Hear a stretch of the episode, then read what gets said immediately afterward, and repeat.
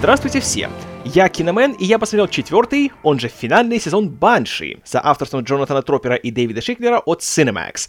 Сериала, который за последние пару лет стал для меня одной из самых э, любимых и стабильно радующих вещей на всем телевидении, и он радовался, среди прочего, тем, что, как мало какая другая программа, он прекрасно понимал свою сущность, а именно то, что он пытался быть просто не претендующим на какую-то глубокую художественность э, грязным весельем, в котором главное экшен, разврат, насилие, и э, надо сделать его как можно более изобретательным и захватывающим. И в этом плане сериал обставлял, ну, практически всю свою конкуренцию, и лично для меня он был тем, на что претендовал Курт Саттер, когда делал «Сыновей анархии», когда он защищался от критиков, говоря, что «вот, они, понимаешь ли, думают, что я делаю вторую прослушку и хотят тут всякие философские глубины, а я просто делаю сериал класса «Б», такую адреналиновую мыльную оперу». Так вот, Банши — это то, что пытался делать Курт. И в течение первых трех сезонов он становился только лучше, и апофеозом стал, собственно, третий год сериала, на котором он просто взмыл в небеса по части как и качества сценариев, и развития событий, и градуса напряжения и особенно, конечно же, по части постановки экшн-сцен. Здешние драки — это просто шедевры на все времена. И каждый раз, когда я слышу, как э, какие-то впечатлительные зрители брызгали от восторга о том, что «Ух ты! Сорви голова! Драка, снятая одним дублем!» Мне очень хотелось посадить их и показать им буквально одну сцену из третьего сезона Банши, чтобы они взяли и немножко успокоились. Но что еще важнее, одна только постановка боев, перестрелок, погони всего остального, она бы так не впечатляла, если бы она не находилась в таком хорошем контексте. Потому что история, вроде на первый взгляд, довольно-таки простая и прямолинейная и вполне заурядная, но она рассказана как-то настолько впечатляюще, настолько эмоционально, настолько необычно, что очень быстро забываешь о том, что практически все главные герои люди довольно-таки непривлекательные и нехорошие и весьма аморальные, и начинаешь переживать за всех, даже за злодеев.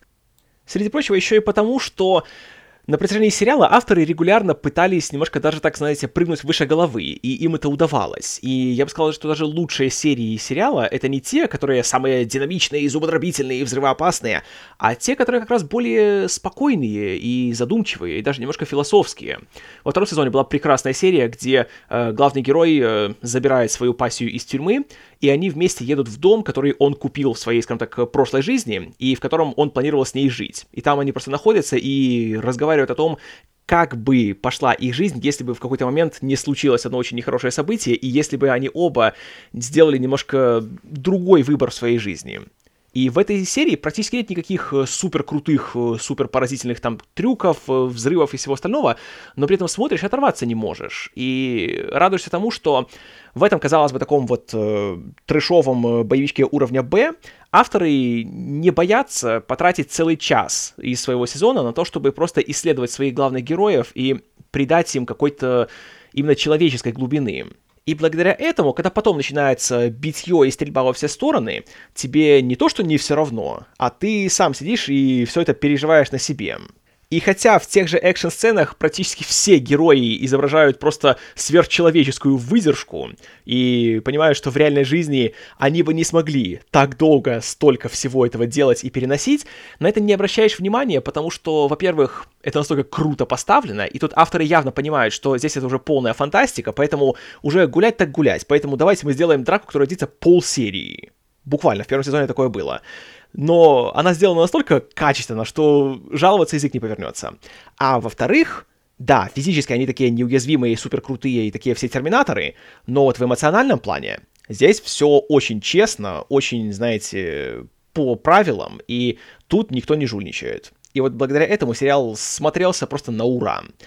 И когда закончился третий сезон, который, на мой взгляд, получился лучшим во всем сериале, в нем практически каждая серия была попаданием в десятку, и закончился он так, что был просто дичайший восторг, потому что в нем, э, спойлер, Заканчивается все тем, что наш главный герой, известный как Лукас Худ, уходит с поста шерифа города Банши и, шокирующий поворот, вроде как собирается работать на главного злодея криминального авторитета Кая Проктора. И тут думаешь, ну ничего ж себе, весь сериал они пытались друг друга истребить, а тут теперь они будут заодно. Вот это, блин, да! Поэтому, само собой, четвертый сезон я стал ждать с большим нетерпением. Потом, когда еще стало известно, что его немножко откладывают, и вместо января он выйдет в апреле, ждать его я стал еще больше. А потом, когда еще стало известно о том, что сезон будет последним, вот тут-то, знаете ли, градус ожиданий просто дошел до пика, потому что, ну все, финал, значит, сейчас будут все разборки и Мочилова, и убийства, и э, драматические смерти, и все остальное. И я уже думал, что, ну все, дождаться только до апреля, все будет супер круто. И при этом как-то так даже не смущали новости о том, что серии будет всего 8, а не 10, и э, у сериала вроде бы сократили немножко бюджет, и место съемок перенесли, кажется, из Северной Каролины в Пенсильванию. Но все-таки авторы уже три года, знаете ли, заслужили определенный авторитет и кредит доверия, поэтому я думал, что вот все, сейчас будет круто, понесется, все будет вообще супер. А потом пришел сезон, и, скажу вам, немножко он, конечно же, разочаровал. Во-первых, э, финал третьего сезона оказался немножко обманом, и никакой совместной работы Худа и Проктора в этом сезоне нет. Во-вторых, события четвертого сезона происходят спустя аж два года после того, как закончился прошлый сезон, и многое очень сильно поменялось в городе, включая, конечно же, сам город. И, наверное, самая большая проблема, которая вызывает просто полное недоумение, это то, что сценаристы зачем-то решили ввести в последнем сезоне своего супер драматичного, супер нарушающего стереотипы сериала сюжет о серийном убийце, который повторяет все те заезженные и набившие оскомину штампы, которые все так не любят на телевидении, и сначала думаешь, что нет, ну так может они все-таки как-то их обыграют по-новому, может будет какой-то новый взгляд на старый сюжет. А оказывается, что нет. И, с одной стороны, конечно, думаю, что, ну, начало такое довольно многообещающее, потому что в первой же серии мы узнаем, что одна очень важная героиня из прошлого убита этим самым серийным убийцей, и из-за этого Худ, который с момента конца третьего сезона ушел в изгнание и теперь выглядит как э, байкер Джим Керри с раздачей наград MTV, он теперь, знаете ли, бреется и идет совершать страшную месть а потом выясняется, что серийный убийца не только убивает и мучает женщин, потому что, конечно же, а он еще и сатанист, и член какого-то адского культа. И у него еще заодно во лбу имплантированы какие-то металлические шары, которые символизируют собой рога. И все это подается с абсолютно серьезным видом, без какой-либо иронии.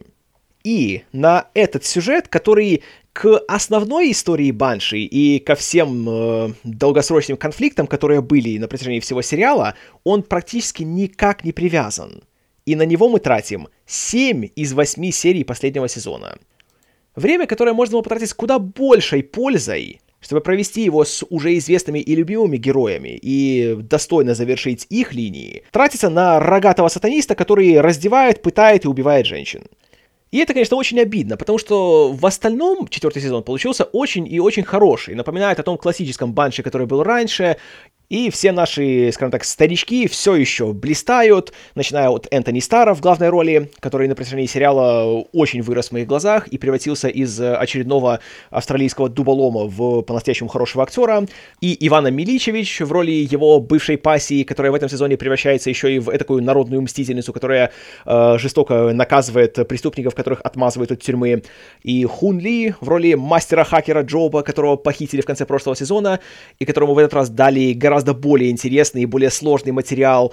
И особенно приятен в этом сезоне Мэтт Сервито, который раньше играл помощника шерифа, а теперь, собственно, шерифа Банши с гениальным именем Брок Лотус, который наконец-то смог блеснуть и показать себя во всей красе.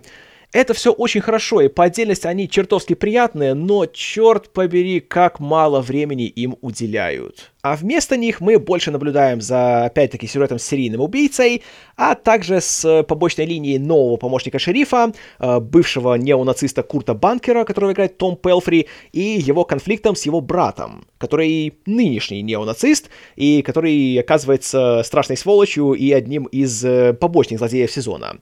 Хотя эта линия получилась весьма, на мой взгляд, хорошей. Я знаю, что многие фанаты на нее жалуются и говорят, что она просто занимает время. Мне понравилось. От начала до конца все исполнено на совесть, все порадовало, жаловаться тут не на что. Весьма неплохое было дополнение в лице Элайзы Душку, которая здесь играет агента ФБР, которую отправляют в Банши, чтобы опять-таки помочь искать того серийного убийцу. Она тоже оказалась довольно-таки неординарной героиней, у которой тоже свои тараканы в голове, и она весьма хороша, хотя и с ней тоже авторы не смогли избежать э, ошибки, и ее сделали очередной э, потенциальной жертвой того серийного убийцы. То есть, э, спойлер, ее тоже вырубают, похищают, связывают, серийный убийца начинает с ней вести псевдофилософские монологи, ее, конечно же, тоже привязывают и собираются ее уже убить и так далее, и «О господи, зачем вы это делаете?» И, ко всему прочему, у сезона есть еще один весьма заметный минус. Это то, что ему очень явно сократили бюджет, из-за чего того экшен-безумия, которое было в предыдущих сезонах, здесь уже, к сожалению, нет. И авторам приходится очень сильно изворачиваться, чтобы с одной стороны, мордобоя, резни и стрельбы было много, но при этом, чтобы как можно меньше ее показывать, собственно, на экране. И из-за этого бывают, конечно, довольно остроумные моменты, вроде того, как э, злодейский прихвостень и машина смерти Клей Бертон, который играет Мэтью Раух, или Рауш, я точно не знаю, когда он приходит в логово неонацистов и их всех жестоко убивает в одиночку, камера при этом просто делает э, оборот по комнате на 360 градусов, и когда она начинает, он только идет с ними драться, а когда она возвращается, он уже стоит один, весь в крови, и вокруг него куча трупов. Это интересно, это необычно, и это визуально впечатляет. Но вот в других сценах, например, когда э, Кэрри, героиня Миличевич, э, идет и нападает на подпольную нарколабораторию и приходит туда, блин, с огнеметом, чтобы там все к чертовой матери сжечь и всех поубивать, эта сцена снята в темноте, смонтирована абы как, и видно, что всеми силами пытаются скрыть недостаток средств. Это, конечно, разочаровывает. И очень видно, что авторам приходится экономить на всем, чтобы все деньги отложить на самые важные моменты, в частности, на финальную серию. И вот тут, к счастью, могу сказать, что восьмая серия, которая финал для всего сериала, получилась как раз отличной. Вот тут было все то, чего я так хотел увидеть, чего я так ожидал, и все мои ожидания она оправдала с лихвой. В ней уже нет никаких серийных убийц, здесь только старые наши герои, старые конфликты и шокирующие повороты в конце, а также финал, который получился в самом хорошем смысле горько-сладким. Когда вроде бы все более-менее хорошо и оптимистично, но в то же время как-то так что-то такое щемящее в нем есть, и понимаю, что, блин, все-таки даже печально получается. И печально еще от того, что смотришь и думаешь, ну вот Почему сразу так нельзя было? Все восемь серий. Зачем эти идиотские сатанисты? К чему все это вот было? Я не знаю почему. И возникло такое чувство, что, возможно, решение о том, что сезон будет последним, было принято не с начала работы, а где-то уже на середине. Потому что есть некоторые линии сюжета, которые кажутся сначала такой большой завязкой, и думаю, что они, вероятно, будут долгосрочными и приведут к какой-нибудь большой кульминации, может, даже в следующем сезоне. А потом на следующую серию их быстренько сворачивают и сметают под ковер. Возникает чувство, что все-таки какие-то внешние силы повлияли на то, чтобы сериал побыстрее закрыть, тратить и не тратить на него больше денег. Тоже не совсем приятно. Но, по крайней мере, самый-самый финал Джонатан Тропер не запорол, сделал все так, как надо, и получилось именно то, чего я ожидал. Поэтому в итоге все-таки воспоминания о Банше у меня будут исключительно теплые, и пусть, конечно, они не сумели удержать собственную планку на протяжении всех четырех лет, но, по крайней мере, в конце Лукас Худ не стал дровосеком. И хотя в конце он сел на мотоцикл, по крайней мере, он не врезался в грузовик за наши грехи. Вот это замечательно. За это гигантское спасибо. И Банши, конечно же, я уверен, что в будущем я пересмотрю, возможно, даже и не раз. И минусы, знаете, они в любом другом сериале, они не так сильно мешали бы. Но здесь они так выпячиваются, потому что все остальное было практически идеально до этого. А по-своему, это уже довольно большой комплимент сериалу. Поэтому все-таки, несмотря на все недостатки, четвертый сезон Банши я все-таки рекомендую, как и весь сериал. Если вы любите экшен-сериалы, если любите хорошее такое, знаете, взрослое грязное веселье, то не проходите мимо. Спасибо за внимание, с вами был Киномен.